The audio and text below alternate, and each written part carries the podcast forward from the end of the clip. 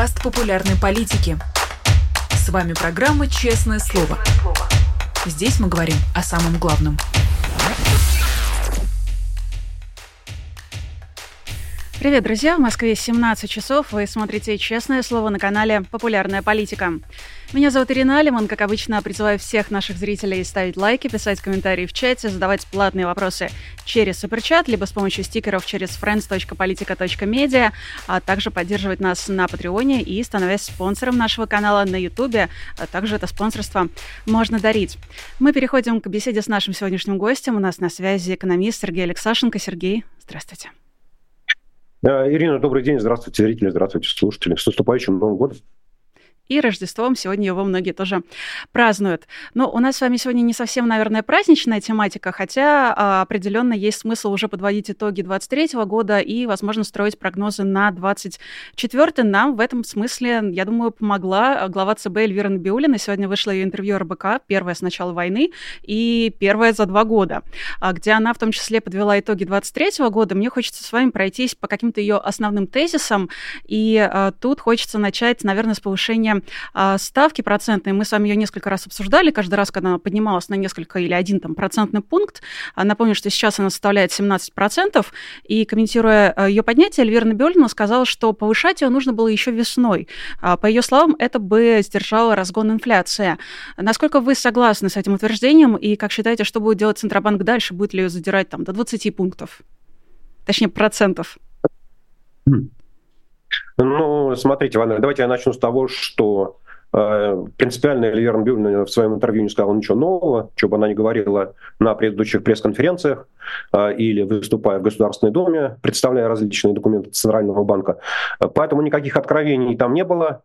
Ну, наверное, самым удивительным, да, или самым, опять нельзя сказать неожиданным, но знаковым стало то, что она аккуратно избежала слов «война», ну, которые, понятно, в России она употреблять не может, но она избежала любого упоминания о специальной военной операции, а, то есть делала вид, что ничего не происходит в стране. А, делая вид, что страна живет, как обычно, в мирном времени, ну, только есть какие-то западные санкции, которые России мешают.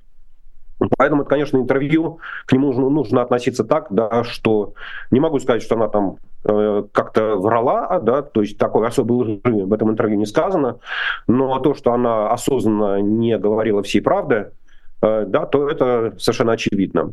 А что касается повышения процентной ставки, ну, вы знаете, мы все задним умом сильны, и, и э, наверное, действительно, если оглядываться назад, Э, то можно сказать, что да, вот э, ускорение инфляции началось в начале лета, в середине лета. И если бы ДКБ, Центральный банк об этом знал наперед, то повышение процентной ставки э, там, весной было бы более оправданно. Но это такая лукавая правда, да, когда мы знаем то, что было последние, произошло за последние полгода. А ни у Центрального банка, ни у меня, ни у каких-либо других аналитиков нет магического хрустального шара, в который мы можем посмотреть Э, и сказать, вы знаете, вот я точно знаю, что через три месяца начнется то-то и то-то. Э, а повышение инфляции, оно для Центрального банка стало абсолютно неожиданностью. Можно было говорить о том, что инфляция будет статистически повышаться ровно потому, что база 2022 э, года, лето 2022 года была очень низкая инфляция, беспрецедентно низкая инфляция, связанная с падением спроса населения, что у населения просто не было денег после начала войны что люди начали активно сберегать свои деньги. Вот. Но то, что инфляция будет разгоняться и разгоняться вот до двузначных значений, когда уже Центральный банк признает, что базовая инфляция э, по э, последние три месяца, четыре месяца превышает 10%, конечно, такого Центральный банк предвидеть не мог. Но и опять я не хочу ставить это в вину Центральному банку, э, потому что разгон инфляции стал следствием беспрецедентно высоких расходов на войну, а, которые в начале года, которые там весной этого года а, Центральный банк даже не мог оценивать. А, я не сомневаюсь, нисколько не сомневаюсь в том, что Владимир Путин, Антон Силуанов, Сергей Шойгу, вот три человека, которые примерно представляли объем военных расходов, они не обмолвились об этом ни словом Эльвире Набиулиной. И для нее, но для нее, так же, как и для сотрудников Центрального банка, вот эта интенсивность военных расходов стала большой-большой неожиданностью. Поэтому говорить о том, что повышение процентной ставки нужно было начинать весной, ну, это такая абсолютно гипотетическая ситуация. И, но второй момент, на котором нужно остановиться, и, собственно говоря, об этом Эльвира Набиулина говорит, что э, разгон инфляции, в своем интервью, да, РБК, э, разгон инфляции стал следствием очень мягкой бюджетной политики, интенсивного бюджетного стимула, как она называет, да, вот этих э, беспрецедентного роста бюджетных расходов. Но когда расходы связаны с войной, когда расходы носят политический характер и никакие другие соображения не могут политиков, сидящих в Кремле, остановить от этого, а, то повышение процентной ставки, мне кажется, может нанести больше вреда российской экономике. А, потому что э, повышение процентной ставки будет сжимать э, экономическую активность, давить экономическую активность э, в тех секторах, которые не связаны с войной, но это производство, условно говоря, того же самого масла, колбасы, хлеба, да, и Соответственно, производство там не будет расти или будет падать, а все, что связано с войной, производство пушек, оно будет продолжать расти теми же темпами, которыми росло, ну не теми же, в тех же, будет сохраняться в тех же объемах, а расходы на военных, на тех, кто воюет, на тех, кто убит, на тех, кто ранен, они будут только возрастать. А, поэтому знаете, вот я думаю, что если бы повышение процентной ставки началось э, весной, как об этом сказала Эльвира Набиулина, гипотетически, да, то я думаю, что ситуация в экономике с инфляцией была бы только хуже. Э, поэтому история не знает сослагательного наклонения. Мы живем в том времени, в котором мы живем. Э, и то, что инфляция сегодня не подвластна Центральному банку, это факт. К сожалению, Эльвира Набиулина этого не сказала, и вся ответственность за высокую инфляцию в глазах общества, да, в глазах населения будет лежать на ней. Но более того, Эльвира Набиулина не признала, каковой сейчас на самом деле является, ну, то есть не дала никаких цифр а, реальная инфляция в России. А, она просто сказала, что она является действительно высокой. И тут тоже хочется понять, а, возможно, даже спрогнозировать, а, что будет дальше а, в российской экономике, если вот эта инфляционная волна не начнет спадать. А, Ирина, понимаете, вот эта ситуация, когда инфляция разгоняется военными расходами, она абсолютно беспрецедентна для российской экономики, и ее нельзя сравнить с ситуацией, которая была раньше. То есть вот ну, начиная там с 92 -го года, когда, когда существует Россия, когда есть ну, какая-то статистическая база надежная, потому что в Советском Союзе ее просто не было, э, вот такого периода, когда инфляция разгоняется бюджетными расходами, в России просто не было. Э, соответственно, э, да, да-да-да, продолжайте, пожалуйста. Вот, а, соответственно, более того, а, несмотря на то, что вот есть закон о бюджете, тоже там написаны цифры, которые там государство намерено потратить на войну, никто вам не гарантирует, что эти цифры будут окончательными, да, что государство не захочет потратить больше. А, так же, как и в 2022 году, и в 2023 году. А, знаете, как вот фокусник достает кролика из шляпы, также Антон Силанов вместе с Владимиром Путиным направляет дополнительные сотни миллиардов или даже триллион рублей из бюджета. А, в общем, даже не советуясь, не, то, не получая никакого разрешения от Государственной Думы. То есть закон в России в этом отношении совершенно не работает. Вот, поэтому мы точно можем понимать, что э, инфляция, вот, ну просто в силу сезонных факторов, она будет разгоняться. Э, и вот там конец этого года, то, что Росстат объявит по итогам э, 2023 года, это будет где-то между 7,5 и 8 процентов. Э, и дальше, ну, вплоть до марта, инфляция точно совершенно будет превышать прошлогодние показатели. И это означает, что она может вырасти там, до 10, до 12 процентов в годовом измерении, вот то, как считает Росстат. А это означает, что вот текущие три месяца, да, то, то, та инфляция, которая последние три месяца и в годовом выражении, ну то есть то, в которой мы живем, она может подняться до 15%. Ну, собственно, эту цифру тоже печатает Центральный банк в своих обзорах, поэтому она не является какой-то там особо засекреченной. То, что Набиулина про нее не говорит, но ее тоже можно понять. Да, зачем пугать население накануне Нового года? Вот. А что будет дальше, мы сейчас можем только гадать.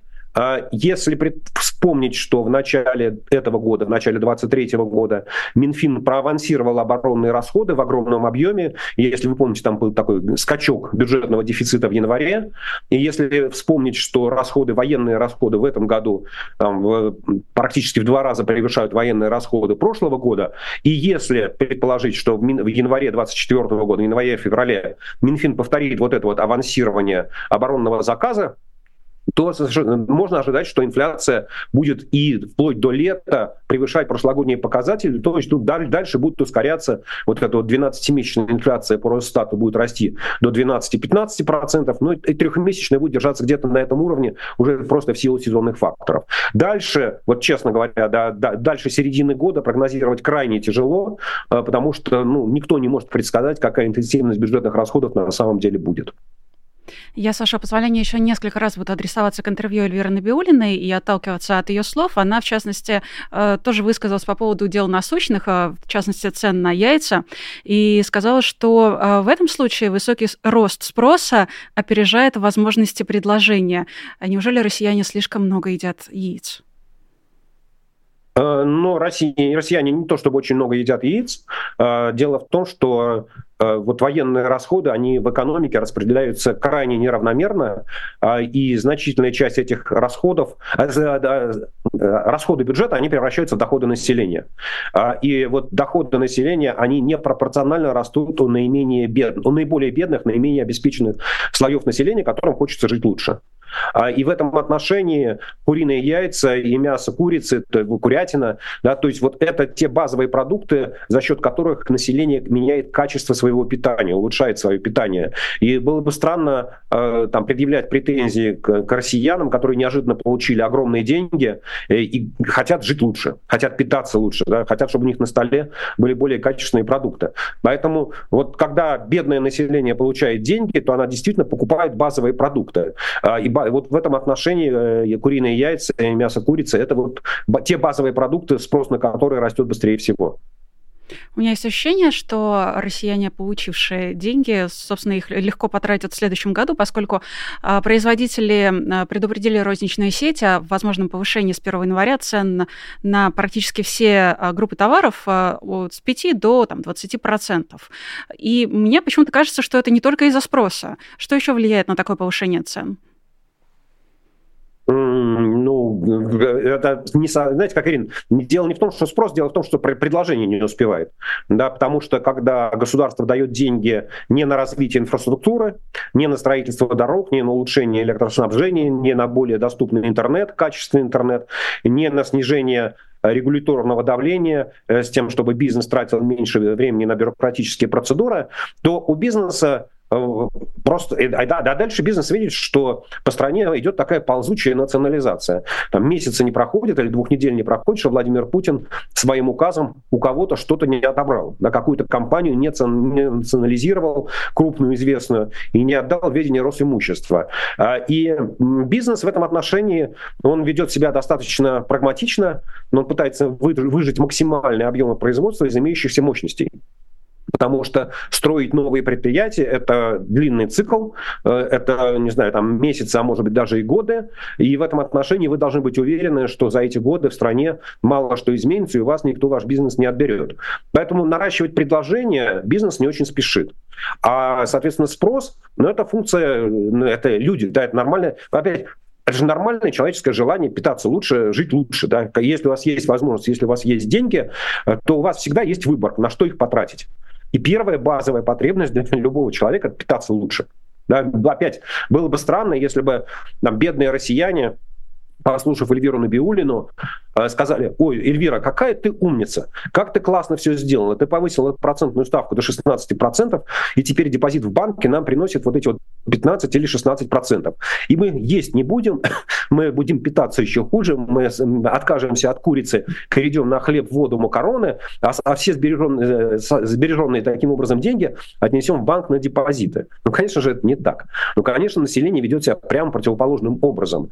Когда оно видит, что Центральный банк говорит, что инфляция увеличивается, э, инфляция растет, а для бедного населения, для бедных слоев населения инфляция всегда выше, чем вот среднестатистическая в силу изменения структуры потребления, потому что больше приходится на базовые продукты то, конечно, ни, ни о каком сбережении денег вот для населения с доходами ниже медианных, а медиан это вот половина населения получает доходы больше, половина меньше.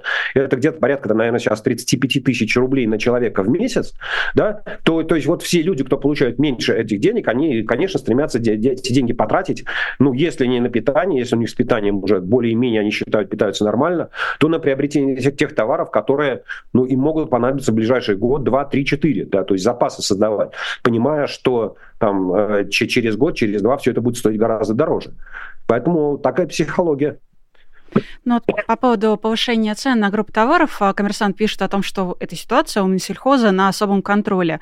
Э, как вы думаете, сможет ли Минсельхоз тут что-то сделать? Потому что, если честно, кажется, что единственное, что э, может действительно повлиять на рост цен, это воля Владимира Путина, и то только на короткий промежуток до выборов. Э, ну, давайте честно скажем, что ни Минсельхоз, э, где сидит Патрушев-младший, ни Владимир Путин вместе с Патрушевым-старшим ничего всерьез сделать в долгосрочной перспективе не могут. Ну, наверное, они могут э, отдать приказ о замораживании цен, и такая идея активно обсуждалась в правительстве. Ее инициатором был вице-премьер Денис Мантуров, который отвечает за Министерство промышленности и торговли. И он в начале декабря, вот еще перед прямой линией Путина, даже проект постановления разработал и э, предложил установить ну, какие-то совершенно смешные низкие цены, выше которых магазины не имеют права продавать яйца. Вот, на, в ответ на что все сказали, что, ну, производители сказали, слушайте, мы лучше все это дело выбросим, да, чем будем нести убытки. А сети сказали, что, знаете, если вы будете привозить в магазины яйца по таким ценам, то их будут сметать в первые два часа торговли.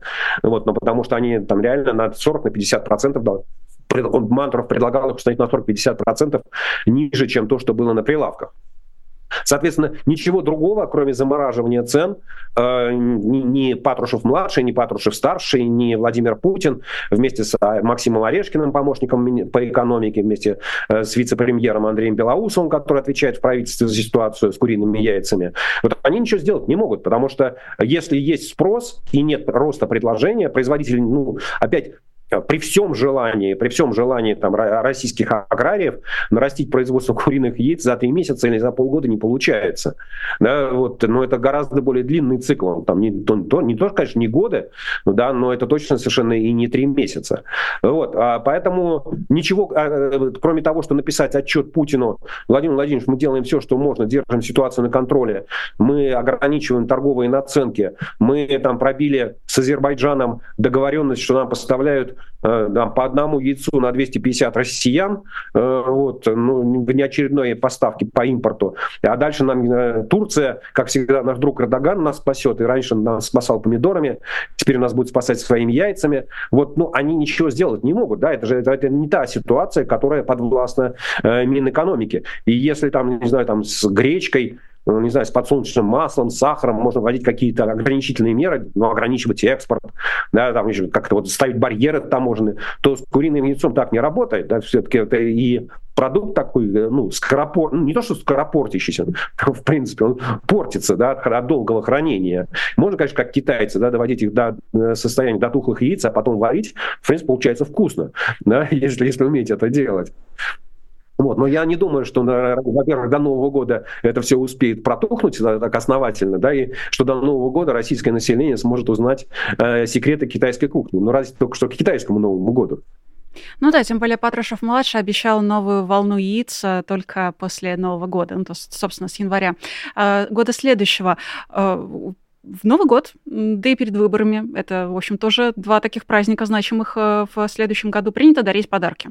Владимир Путин оставил э, те категории россиян, которых он обычно одаривал, э, пожилых людей, пенсионеров, соответственно, женщин с детьми, малоимущие семьи, без каких-либо подарков во время своей прямой линии. Никому ничего, никаких 10 тысяч не пообещал. Э, найдет ли он деньги э, и возможность выплачивать эти самые подарки в следующем году? Я думаю, что это самый сложный вопрос, который сегодня стоит перед Владимиром Путиным, его избирательным штабом. А, а с одной стороны, а с другой стороны, это министр финансов Антон Силуанов и Эльвира Набиулина, а, который говорит о том, что инфляция ускоряется и что любые, любые выплаты населению вот в эти месяцы, январь-февраль, накануне 17 марта, они только приведут к раскручиванию инфляции. И здесь что называется, хорошего выбора нет. Есть выбор между плохим и очень плохим.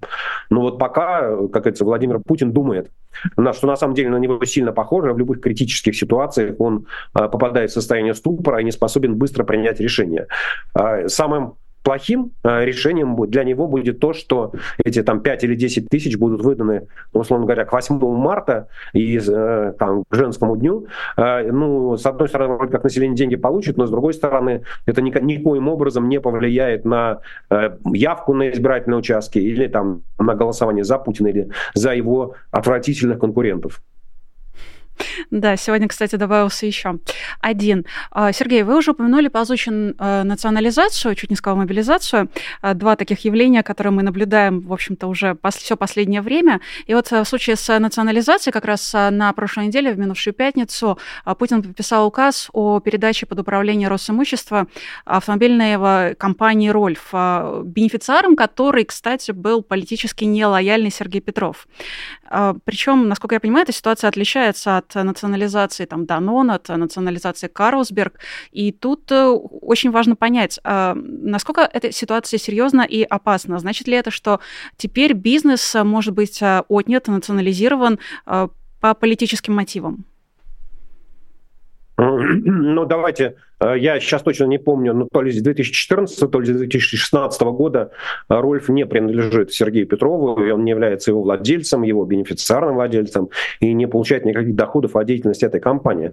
Э, насколько я знаю, Э, эта компания находится в трасте его сына, да, то есть владельцем, ну, бенефициарным владельцем является его сын, э, который не живет в России, который не участвует ни в общественной жизни и не участвует в политической деятельности, да, то есть на самом деле, ну, это, что называется, вот такой обычный инвестор, да, которому, конечно, его активы достались по наследству, но э, про Рольф надо сказать, что это крупнейший российский автодилер, и это к вопросу о том, э, который несколько раз там Владимир Путин озвучивал, что в России нельзя э, создать миллиардное состояние честным путем.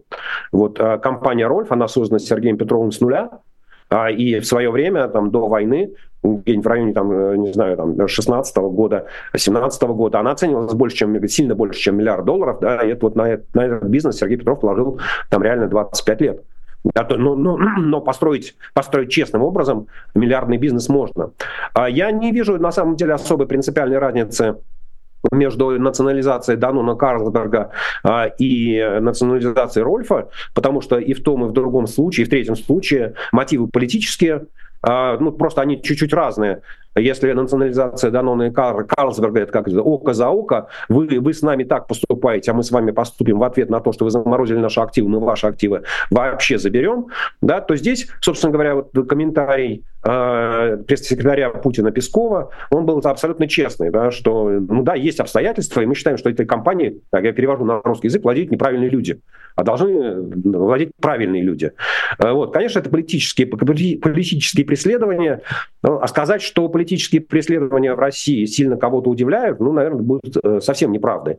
Э, ну, наверное, и с другой стороны, э, это является таким объяснением, почему российские бизнесмены, независимо от того, разделяют они линию Путина, хотят ли они его смены, хотят ли его ухода от власти, почему они ведут себя так тихо.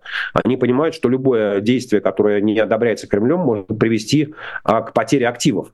Да, и, собственно говоря, вот этот пример, он лишний раз показывает, что насколько опасно э, в России заниматься даже не то, что прямой политической деятельностью, выдвигать себя кандидатом в президенты или в депутаты Государственной Думы, но и просто поддерживать э, политических активистов, э, послед, поддерживая гражданских активистов в нашей стране. Вот, поэтому я не могу сказать, что этот случай, он сильно кого-то в России запугает, но тех бизнесменов, которые подумывали о том, а, там, не, не, не уйти ли мне как-то потихоньку от Путина, не, не, от, не отвалить мне с его подводной лодки, но это лишний сигнал, да, что за этим последует. То есть к этому нужно быть готовым. И в этом отношении э, печальный пример а, компании «Рольф», он, к сожалению, задраивает люки на подводной лодке еще крепче. Ну, кстати, небольшой урок э, русско-песковского для наших зрителей. Если по-русски это звучит как «компании владеют не те люди», то по-песковски это звучит как «исключительная экономическая целесообразность». А вы, кстати, как думаете, если проводить уже параллели э, национализации ползучей с мобилизацией, э, станет ли национализация частичной или там, например, всеобъемлющей, всеобщей в следующем году? Э, Ирина, смотрите, я сейчас точно за слова Пескова не помню, на шаг вернуть. Там он еще что-то сказал, что да, mm-hmm. конечно, это российская компания, но там есть другие владельцы, ну, типа, которые не совсем правильные. Там есть какая-то вторая часть его высказывания. Mm-hmm. Помимо того, что есть экономическая целесообразность, что деньги от Я, кстати, сильно сомневаюсь, что э, Росимущество сможет э, там или те, те люди, которым э, Путин отдаст роль в накормлении, смогут на этом деле хорошо зарабатывать. А, потому что сегодня бизнес Рольфа это не продажи новых автомобилей, а продажи поддержанных автомобилей. А он гораздо более сложный технологически. Там цена человеческой ошибки, э, там цена ухода ключевых менеджеров, она настолько высока, что компания мгновенно из прибыльной может стать убыточной. Вот. Станет ли мобилизация и национализация постоянно текущей, ну, национализация, она постоянно текущая, мы видим, да, э, просто она идет, и помимо вот этих вот акций, которые лично Путин подписывает своим указом, что передать в ведение Росимущества, ведь идет, идет уже очень активный процесс э, пересмотра итогов приватизации 90-х по искам Генеральной прокуратуры. И здесь недавно был обзор, где говорилось, что порядка двух десятков компаний в прошлом, в этом, ну, в завершающем году, да, в 23 году, они были переданы судами в ведение казны, ну, буквально в течение там, одного-двух судебных заседаний. Да, поэтому вот процесс национализации, он так, я так понимаю, что он поставлен на поток, ну, точно так же, как и процесс мобилизации. Я не думаю, что с точки зрения российской армии нужна массовая мобилизация там, нескольких сотен тысяч человек единомоментно. Ведь э, ну, все-таки э, не надо считать, что в Кремле или там в Министерстве обороны сидят сплошные дебилы, хотя министр Лавров считает, что вокруг, вокруг дебилы, все кроме него, они дебилы. Э, вот. Э, и а из э, опыта сентябрьской мобилизации 21, 22 года сделаны выводы. То есть призыв единомоментно там, 300 тысяч человек, он создал колоссальные проблемы для российской армии но их просто людей негде разместить, их нечем кормить, их не во что одеть, их не во что обуть. А, и в этом отношении вот эта вот ползучая мобилизация, когда каждый месяц а, в стране набирается 15-20 тысяч человек, мне кажется, что это вот идеальная структура, идеальная схема для Министерства обороны. А, из моего общения с региональными властями, из моего общения с крупными компаниями, я так понимаю, что давление на них не прекращается. То есть на 2024 год уже выданы планы, разнарядки, кто когда сколько должен призвать. Э, и мы видим, ну, те, кто живут в России, да, мы видим, мы видим из фотографий, а те, кто живут в России, видят вот эти рекламные плакаты, что ценник за подписание контракта, если год назад он составлял там 200 тысяч, да, то сейчас, ну, потом он вырос до 400, сейчас уже 550-600 тысяч да, э, предлагается людям за, просто за подписание контракта. Им, правда, не говорят, что если ты подпишешь контракт, то тебя обманут, что это, ты думаешь, что ты подпишешь контракт на год, но на самом деле ты подписываешь контракт и и до окончания войны будешь по нему служить, как гласит новый закон. Вот, э, поэтому я думаю, что это мобилизация в таком сценарии, то есть пока есть возможность э, э, находить тех, кто готов идти за там, продавать свою жизнь за большие сотни тысяч рублей, необходимости в такой массовой мобилизации Министерства обороны не будет. Я снова вернусь к интервью Эльвиры Набиулиной и к вопросам насущным. А, она, в частности, прокомментировала сворачивание программы льготной ипотеки, а еще э, незадолго до нее э, в интервью российской газете Александр Данилов тоже давал свои комментарии по этому поводу. В общем и целом, насколько я понимаю, э, ЦБ полностью поддерживает это самое сворачивание льготных программ. При этом, насколько я понимаю, оба они не предвидят в результате какого-то кризиса на жилищном рынке. Как вы считаете, возможно ли в результате кризис и, собственно, может быть, есть у вас какие-то рекомендации для наших зрителей, которые планировали или думали о том, чтобы взять ипотеку сейчас? Хм. Ну, очевидная рекомендация, э, как только вы слышите разговоры о о том, что льготная ипотека будет завершаться, ну, понятно, первое желание, первое желание, конечно, взять ее немедленно, но я боюсь, что это не самая правильная рекомендация. Ну, просто цен, действительно цены на новое жилье, на новое строительство, они сильно задраны вверх, а, и вы знаете, на самом деле, вот в, в, интер, в своем интервью э, Эльвира Набиулина ну, она, она сказала достаточно трезвую мысль о том, что э, программы льготной ипотеки должны решать проблемы конкретных категорий населения, а не должны решать проблемы э, строителей, не должны решать проблемы строительного комплекса. Вот. И кто победит в этой схватке, победит э, она или победит вице-премьер Марат Хуснулин, э, сказать сегодня крайне тяжело, но единственное, что вот опять, да, как это у нас такая получается кремлинология образца 80-х годов, когда мы смотрели, в каком порядке появляются члены Политбюро на трибуне Мавзолея, вот так мы сейчас же смотрим на сводки там, информационных агентств, кто чаще появляется э, на лентах. Эльвира Набиулина или Марат Хуснулин. Вот сейчас, насколько я вижу, э, гораздо больше места получает Эльвира Набиулина, сотрудники Центрального банка, которые говорят о необходимости борьбы с инфляцией и, соответственно, о прекращении программ льготной ипотеки. Э, казалось бы, можно сделать вывод о том, что такое антиинфляционное лобби побеждает, но в российской бюрократии далеко не всегда публичная политика приводит к тем результатам, на которые вы рассчитываете. Мне кажется, что в России, особенно э, во времена правления Владимира Путина, вот такая тихая, незаметная бюрократическая работа, э, которой славится Марат Хуснулин, она может привести гораздо больше результатов. Мне кажется, что вот если смотреть на покупку жилья, я все-таки смотрел на вторичный рынок. Да, там цены более доступны, и, и хотя на первый взгляд у вас будет гораздо более высокая э, ставка по ипотеке, ну вот всегда нужно искать какие-то такие варианты, которые выгодны вам. Да, то есть вот э, нужно, нужно считать. Может быть, может быть, э, сейчас не самое правильное время для того, чтобы покупать новое жилье, но, может быть, нужно выбрать сценарий, э, не знаю, там, аренды на год, на два там жилья, жилья лучшего, да, большего размера, чем есть, лучшего качества любого размера, чем у вас есть сегодня, пережить э, вот это вот э, военное безумие, дождаться того момента, когда ставки э, в экономике, процентные ставки в экономике пойдут вниз, и тогда уже принимать решение о покупке нового жилья. Вполне вероятно, что вот такой сценарий переждать, да, он является э, и экономически гораздо более правильным и целесообразным. Ну да, мне кажется, он еще подходит к очень многим, на самом деле, ситуациям, далеко не только к этой. А, хочется еще, знаете, нефть с вами обсудить, просто поскольку Эльвира Набелен не обошла стороной в своем интервью и а, цену на нефть, она, в частности, сказала, я ее процитирую, если цена нефти будет 88-90 а, долларов за баррель а, бренд, то мы а, можем перейти уже в статус покупателя валюты, сказала она. А каковы вообще прогнозы на нефтяном рынке? Потому что по разным публикациям складывается впечатление, что российский бюджет, который до сих пор не слез, а, в, собственно, с этой самой нефтяной иглы, и непонятно, когда с нее слезет. А, а, он очень сильно зависит и от доходов от продажи нефти и прочего сырья, и, собственно, нет каких-то оснований делать прям позитивные прогнозы, как вот Набиулина. Ну, мне кажется, что она не делала прогноза, она говорила, там вопрос был, как Центральный банк восстанавливает свои операции на валютном рынке, и в какой ситуации вы будете покупать валюту, в какой ситуации вы будете продавать валюту.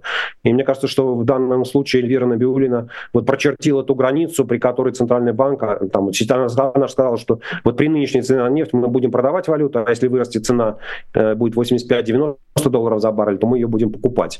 Я, я не стал бы делать никаких выводов вот из этой фразы. Ну, это просто некая оценка э, того намерения Центрального банка, но при этом я хочу добавить, что, знаете, когда Центральный банк, он хозяин своего слова, Э, хочу, да, слово «хочу» возьму его обратно, и никто вам не гарантирует, что там через месяц или через полтора Центральный банк вместе с Министерством финансов, они остановят все эти операции зеркальные, да, и Центральный банк снова уйдет с валютного рынка. Это не есть какое-то долгосрочное обязательство. А российский бюджет, он зависит от э, нефтегазовых доходов, от нефтяных доходов. Газовых доходов там очень-очень мало осталось в федеральном бюджете. Э, и эта зависимость не снижается, да, и, собственно говоря, об, о снижении этой зависимости сегодня никто не говорит. Ну, потому что других историй, экономика ну, военная экономика, она растет, но она не создает долгосрочного э, экономического потенциала, потом, поэтому рассчитывать на то, что э, в экономике появятся какие-то другие доходы, ну, наверное, наивно, смешно. Ну да, с учетом того, что мы часто говорим, а, вы в том числе говорите очень часто о том, что все-таки это экономика военного времени, экономика пушек, а не масла. А, кстати, по поводу ударов для российской экономики, Набиулина отметила, что одним из таких ударов а, была заморозка активов российского Центробанка, простите, за рубежом. И, насколько я понимаю, большая часть активов, более 200 миллиардов евро, была заморожена в Евросоюзе. Как раз на прошлой неделе администрация Байдена начала переговоры с европейскими партнерами о том, чтобы чтобы эти замороженные активы Центробанка изъять в пользу Украины. Вы как думаете, этот механизм он будет запущен в следующем году? Ну, Ирина, я много раз отвечал на этот вопрос. А, я считаю, что нет юридического решения, которое позволяет а, конфисковать активы Центрального банка. А, и в Соединенных Штатах Америки, и в европейских странах, Германии, Франции, Бельгии, где сосредоточены основные активы Центрального банка, в Уголовном кодексе есть наказание под названием конфискация активов. То есть, в принципе, конфискация активов лица, совершившего преступление, она допустима. А, но теперь остается такой маленький вопрос, какое преступление совершил Центральный банк, да, после чего э, нужно у него конфисковать активы. И выясняется, что в Уголовном кодексе ни одной из этих стран такого преступления не существует.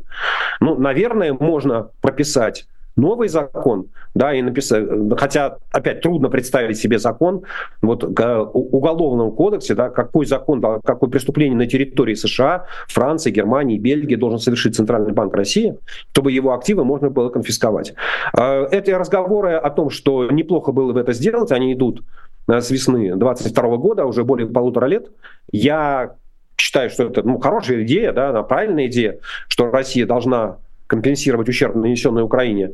Но я считаю, что это может быть сделано только в результате там, доброй воли. То есть Россия может сделать это по своему желанию, по своему по согласию, но никак не в силу решения какого-либо суда, потому что просто такого закона не существует. А почему администрация Байдена ну, наехала на Евросоюз? Ну, все очень просто. В конце апреля 2022 года, то есть более полутора лет назад, а, президент Байден пообещал, что он на днях ну то есть вот полтора года назад, внесет в Конгресс законопроект, который позволяет конфисковывать активы и российских олигархов, и там, российских государственных структур. А прошло полтора года, и такого закона нет. А, видимо, господину Байдену и его администрация объяснили, что американские юристы не могут написать такой закон, ну, потому что он не выдержит проверки в американских судах. Ну и, знаете, есть такое, такое хорошее выражение, переложить с больной головы на здоровую. А, и администрация Белого дома сказала, ну раз у нас не получается, пусть этим делом занимаются европейцы. Тем более, что действительно там из 260 миллиардов найденных активов Центрального банка 210 находится на территории Евросоюза. Вот пусть Евросоюз ломает себе голову. Ну, думать, что а, юридические конструкции а, в Евросоюзе, они устроены каким-то другим образом, ну, это наивно. Поэтому, мне кажется, что это такое отвлечение внимания и желание администрации Белого дома вывести себя из-под удара. Ну вот если верить публикациям, то сейчас администрация а, Джо Байдена предлагает европейским странам признать себя а, пострадавшими от российской агрессии в Украине тем странам, которые так или иначе оказывали экономическую, финансовую помощь а, Украине. И, соответственно, за счет вот этого механизма изъять замороженные активы. Вы не считаете такой механизм жизнеспособным? А, Ирин, я не являюсь юристом, я не могу ну, вот комментировать, насколько такая конструкция жизнеспособна. А, да, вот я не являюсь знатоком а, законодательства Бельгии, но в первую очередь Бельгии, да, потому что основные активы, они в Бельгии, в Евроклире находятся. Вот, ну, знаете, как это, как говорится, как говорилось в романе «12 стульев», плодотворная дебютная идея. Вопрос только в другом, а почему в Америке это нельзя опробовать? Вот в Америке там на 5 миллиардов найдено активов Российского Центрального банка и на несколько миллиардов активов российских олигархов. Но если эта конструкция работает, ну, Америка же тоже оказывает помощь Украине, правда? Значит, Америка тоже пострадала от э, действий Российской Федерации. Да, опять, знаете, не нужно путать, что вот есть действия Российской Федерации, а есть действия Российского Центрального банка. Это два разных, как говорится, ответчика, два разных юридических лица. И Центральный банк не отвечает по обязательствам государства ни в одной стране практически. Вот. Поэтому, ну, если эта конструкция работает в Евросоюзе, ну, попробуйте ее в Америке для начала. Будем э, посмотреть, что называется. А можете, пожалуйста, обозначить а, главные риски, вызовы, проблемы, с которыми россияне столкнутся в следующем году? Инфляция. Инфляция. Вторая – это личная безопасность, ну, потому что э, я считаю, что вот эта вот угроза войны, угроза того, что вы попадете на фронт, если вы являетесь мужчиной в возрасте, там, не знаю, от 25 до 60 лет, она будет сохраняться, она будет э, нарастать, да, потому что вот идет там, как казалось бы, маленькие там 15-20 тысяч в месяц, но это каждый месяц нужно будет кого-то искать, кого-то отлавливать и кого-то загонять на фронт, и, соответственно, риск потерять жизнь э, или риск потерять здоровье, он будет возрастать. Не говоря уже о том, что мы видим, что те, кто возвращаются э, с фронта, ну, в общем, зачастую э, ведут себя менее чем адекватно и совершают большое количество преступлений. Это означает, что вот эта вот э, волна насилия, она будет идти э, внутри страны. Поэтому, мне кажется, что вот эти два главных риска это инфляция, это потеря доходов в силу инфляции и э, риск для жизни. Вот эти два главных риска, которые будут у россиян в наступающем году. Но не если мы, конечно, откладываем в сторону, что самый главный риск это то, что э, Владимир Путин будет продолжать править в России, и его действия явно совершенно будут затаскивать Россию все глубже и глубже в пучину болота. А каковы тогда главные риски для российской экономики? Потому что из всего того, что я вижу, я до сих пор никак не могу понять, откуда в бюджете на следующий год возьмутся доходы. Um... А, Ирина, я не знаю, вы в силу возраста, может быть, не смотрели фильм «Свадьба в Малиновке», но там есть такая замечательная Смотрела. фраза смотрели, да, бери-бери, я себе еще нарисую. Mm-hmm. Вот когда у нас есть центральный банк, когда есть возможность девальвировать рубль, то который одна, так, един, единомоментным образом увеличивает нефтегазовые доходы в полтора раза, то, в общем, почему бы и нет? Я смотрел проект бюджета на следующий год. А, он очень-очень сильно напряженный, но я не могу его назвать нереалистичным. Да? То есть при каких-то э, сценариях он, в общем, может, может состояться. Поэтому деньги в деньги в бюджете, а, на, на, ну, я бы я, закладываться на то, что у бюджета не будет денег, на то, чтобы профинансировать расходы, я бы не стал. И не надо забывать, что а, вот эта вот кубышка, фонд национального благосостояния, ну, он все еще сохраняется, да, и там вот эти 7 триллионов рублей, которые может потратить э, Министерство финансов, финансов, они существуют. Да, поэтому ну, вот говорить, что риск невыполнения бюджетов своих обязательств, он будет в российской экономике главным или серьезным, я бы не стал. А мне кажется, что для российской экономики а, главные риски, они те же самые. Ну, первый, первый главный риск, он тот же самый, это высокая инфляция. Потому что инфляция, она не только снижает доходы населения, она разъедает все экономические показатели затрудняет планирование, любое бизнес-планирование. Там, ну, вы Э, пытаясь построить бизнес-план хотя бы на год и понимая, что у вас инфляция то ли вырастет там, с нынешних 10% в текущем измерении до 15%, то ли опустится до 4%, как обещает Эльвира Набиулина, а, ну, вы находитесь в такой состоянии полной неопределенности, и это означает, что вы будете как э, бизнес, как бизнес-сообщество воздерживаться от принятия каких-либо долгосрочных э, решений. Соответственно, это снижение инвестиционной активности и, соответственно, это вот сжатие экономики на стороне предложения. Но если вы не понимаете, как будет складываться ваше будущее, то лучшее, лучшее средство, лучший рецепт – это минимизировать свою инвестиционную активность. Вот. И второй риск, который будет для российской экономики, безусловно, проявляться в 2024 году и все дальше и больше. А, хотя там Владимир Путин гордо говорит, что у нас произошло полное импортозамещение, на самом деле импортозависимость российской экономики, она только возрастает, а вот эти логистические коридоры, через которые российская экономика может вывозить экспортное сырье и импортировать все остальное, они становятся все более и более зажатыми вот в сторону Дальнего Востока, а, ограниченными мощностями российских железных дорог. А, и мне кажется, что вот эта дороговизна логистических цепочек, она будет сильно бить по вот всему, что связано с экспортом и импортом. Ну вот я бы сказал, что вот эти два основные риска для экономики. Ну опять, наверное, как это, вот знаете, то, что мы говорим, там дефицит рабочей силы, это уже там даже Путин стал повторять на каждой встрече, но это тоже опять будет нарастать, и это нельзя сбрасывать со счетов. Да? То есть э, и когда э, э, российская армия будет забирать вот эти вот 15-20 тысяч человек в месяц, ну, понятно, что ситуация на рынке труда улучшаться не будет. Ну, справедливости ради, Владимир Путин а, дефицит рабочей силы называет рекордно низким уровнем безработицы. А, Сергей, вы уже дали рекомендации и советы нашим зрителям, нашим соотечественникам в России о том, а, что вообще делать в следующем году. Ну, то есть, собственно, быть осторожным и заботиться о себе, о своей жизни, не идти в, на войну. Это я так, если кратко резюмировать. А стоит ли что-нибудь желать рекомендовать экономике российской? Ну, что желать российской экономике? Смена политической власти в России.